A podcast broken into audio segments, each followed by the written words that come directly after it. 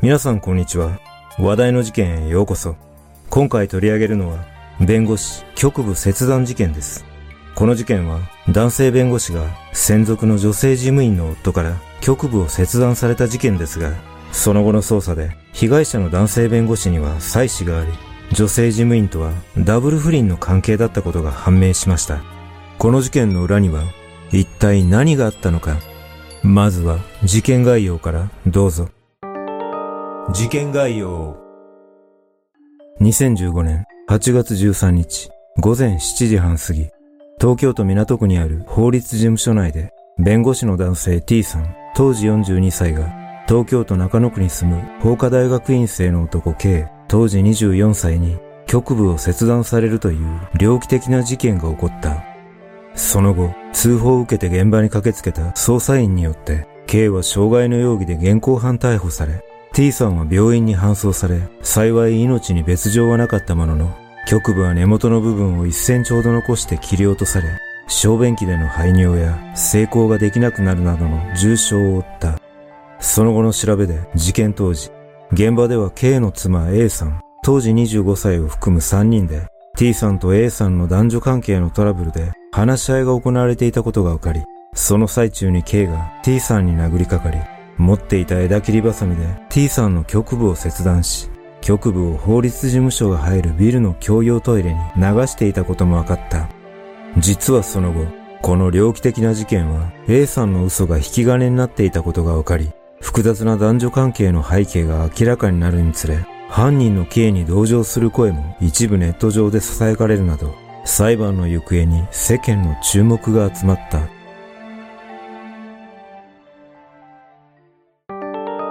ダブル不倫。逮捕された K はボクシングに情熱を傾け、公式戦の出場記録こそなかったものの、プロボクサーのライセンスを取得するほどの腕前だったという。その後、司法試験を目指して有名私立大学の法科大学院に通い始めると、ボクシングをやめ、司法試験に向けて勉強に力を入れていた。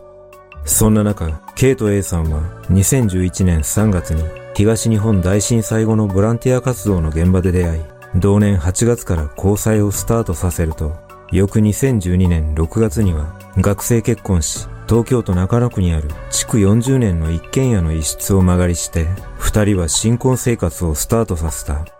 その後、A さんは事件の前年、2014年5月から T さんの専属事務員として法律事務所で働き始め、同年12月末、二人で飲食店に行ったことをきっかけに、A さんは妻子ある T さんと肉体関係を持ち、ダブル不倫関係になると、食事やカラオケのデートを重ね、成功を繰り返し、時にはカラオケ店で A さんがセーラー服に着替えてコスプレカラオケを楽しむなどしていたという。そして2015年5月には T さんが A さんに働き始めて1周年記念として4万円のネックレスをプレゼントするなど、二人の関係はみるみる深くなり、同年7月には高尾山へ二人で登山に行くなど、この時点で肉体関係は少なくとも6回にわたっていたとされるが、このダブル不倫の関係が長く続くことはなかった。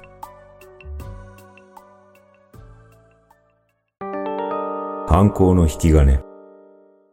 二人の不倫関係はこのまま継続されるかと思われていたが、7月の登山デートを境に A さんの心境に変化が起こり始めていた。その変化が如実に現れたのは7月27日。二人で漫画喫茶に行って DVD を見ていた際、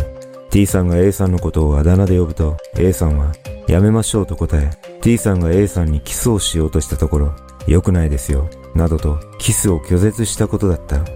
翌日、T さんは A さんに謝罪のメールを送っているが、A さんは、私にも原因があると思いますので、どうか謝らないでくださいと返信し、不倫関係を終わらせようと考えた A さんは、8月3日に T さんへ辞職したい旨を伝えた。T さんは不倫関係を続けるつもりはないからと辞職を引き止めたが、A さんは、感情が冷めちゃうともうダメなんです。先生のために頑張れませんと答え、辞職の意思が変わらないことを伝えた。しかし、T さんの説得によって A さんは一旦辞職の意向を取り消し、当面は事務所に残ることを決めた。そして T さんへの気持ちが完全に冷めていた A さんは、ある出来事がきっかけで夫の K にとんでもない嘘をついたことで事態が急変していった。それは8月7日、A さんが法律事務所の食事会で帰宅が遅くなったことで、K と離婚話に発展するほどの喧嘩をした際、K と別れたくなかった A さんは、T さんからキスをされて悩んでいる。2回だけ肉体関係を持ったなどと、セクハラを受けていると嘘の話をし、K からなぜ拒否しなかったのかと聞かれると、プレゼントされたネックレスが負い目になって拒みきれなかったと、さらに嘘の話を塗り重ねたことだった。これを聞いた K は、この話を信じ込み、翌8日に A さんと共に警察署へ出向き、刑事告訴できないか相談に行ったが、A さんが K のいないところでこっそり警察官に無理やり成功されたことはないと真実を伝えたことで被害届や告訴状の受理には至らなかった。ただ、これによって事態が収まることはなく、K の怒りはすでに頂点に達していた。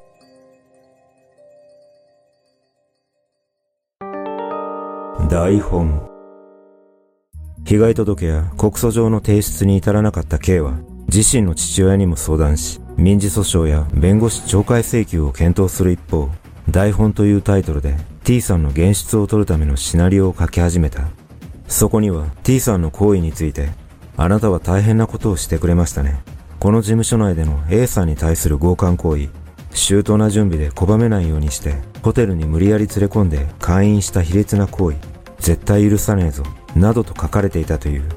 その後、K が8月10日に枝切りバサミと包丁を購入したため、不審に思った A さんが心配すると、K は、殺さないよ。お守り代わりにしたいんだ。と答えたが、A さんは T さんの身を案じ、8月13日午前6時前に、K が書いていた台本のデータをメールで T さんに送った上、K には誤送信してしまったと嘘をついた。このことで K は手の内がバレてしまうと焦りを感じ、すぐに T さんの法律事務所に向かうことを決心し、リュックサックにボイスレコーダー、枝切りバサミ、そして包丁を入れて A さんと共に家を出た。その途中、コンビニで台本をプリントアウトし、法律事務所の最寄り駅で殺人はできないとして包丁を駅のゴミ箱に捨て、午前7時半頃、二人は法律事務所に到着した。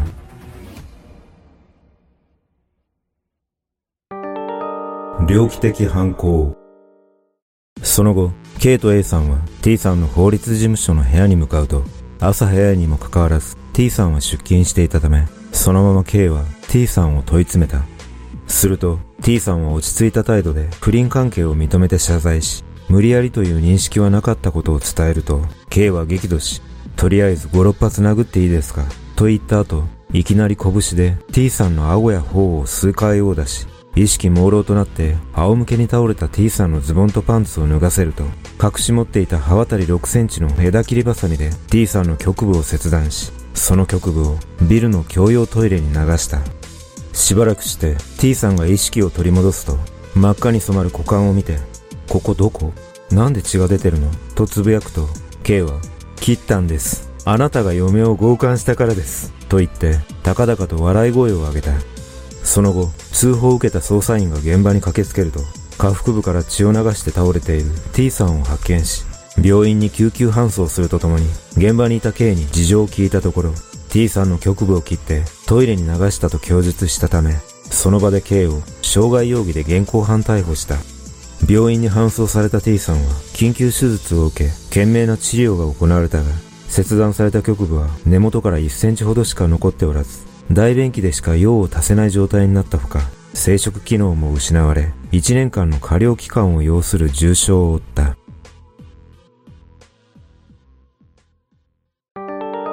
注目の裁判。2015年10月28日、傷害と銃刀法違反の罪に問われた K の初公判が東京地裁で開かれ、K は起訴内容について間違いありませんと認め、検察側は極めて残忍かつ冷酷な犯行として懲役6年を求刑し、弁護側は T さんとの示談が成立したと主張し、執行猶予付きの判決を求めた。2016年7月5日、判決公判が東京地裁で開かれ、裁判長は A さんが T さんから性的関係を強要されたとは認められず、T さんに K を左右するような落ち度は認められないと指摘し、動機に組むべき事情はあるが、T さんに回復不能の障害を負わせた結果は重大だとして、休刑6年に対して懲役4年6ヶ月の実刑判決を言い渡し、その後、弁護側の控訴が棄却されたことで刑が確定した。この裁判では A さんの本心が綴られた供述調書が読み上げられ、それに対する K の口から語られる内容にも注目が集まった。その A さんの供述内容とは、K からプロポーズされた時、ちょうど猫の里親になりたく、一人暮らしでは里親になれないと聞き、深く考えずに、どうせ結婚なんて紙ペラ一枚のことだし、もういいやと思って結婚したが、生活してみて考えが甘かったと思った。その後一年暮らしてみて気持ちの整理がつき、猫と同じように K もペットと思えば腹が立たないようになってきた。K への思いは事件後も変わらないが、騒ぎになったので、せめて名字だけは変えたい。リセットして海外で美術の勉強をしてみたいと綴られ、全く自分には非がないといった内容だった。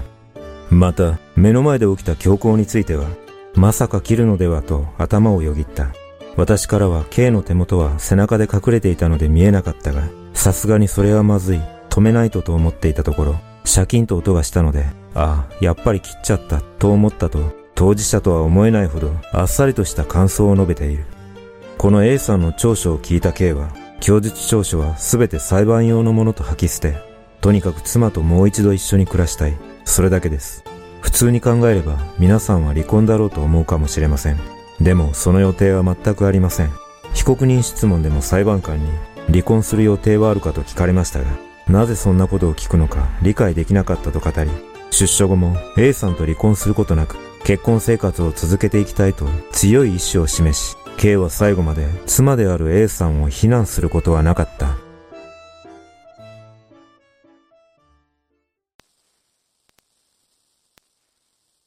この事件は平成の安倍貞事件とも言われる男性器が切断されるといった猟奇的な事件ですが、まず私が感じたことは、量刑が軽すぎるということです。K は調べに対し、妻にしたようなことはもうできないように、流せば再生手術もできないと思い、T さんの局部をビル内のトイレに流したと供述し、計画性を匂わせているため、計画性が認められれば、量刑は変わっていたような気がします。この事件は、結果的に一命を取り留めたものの、男性としての機能を失うということは、私的には死にも等しいと感じます。そして、この事件でやはり許せないと感じるのは、K の妻である A さんです。すべての原因を作っているのにもかかわらず、全く反省している様子もなく、常に自分だけ安全な立ち位置を確保しているあたりが納得できません。また事件後、A さんは T さんとの関係について、初めて弁護士事務所で起訴を求められた際、拒むほど嫌ではなかったので受け入れ、その場で関係を持った。給与や賞与のこともあり、拒んで職場で嫌がらせされるなどの不利益を受けるよりは関係を持った方がいいと考えたと恋愛感情はなかったことを述べており T さんが A さんに本気になるにつれ気持ちが悪くなり本気で引いたとも述べている点などはゾッとするものがあります。おそらく現在 K はすでに出所していると思いますが夫をペット扱いしていた A さんと出所後も共に生活しているのか疑問に感じます。皆さんはこの事件をどのように感じたでしょうか？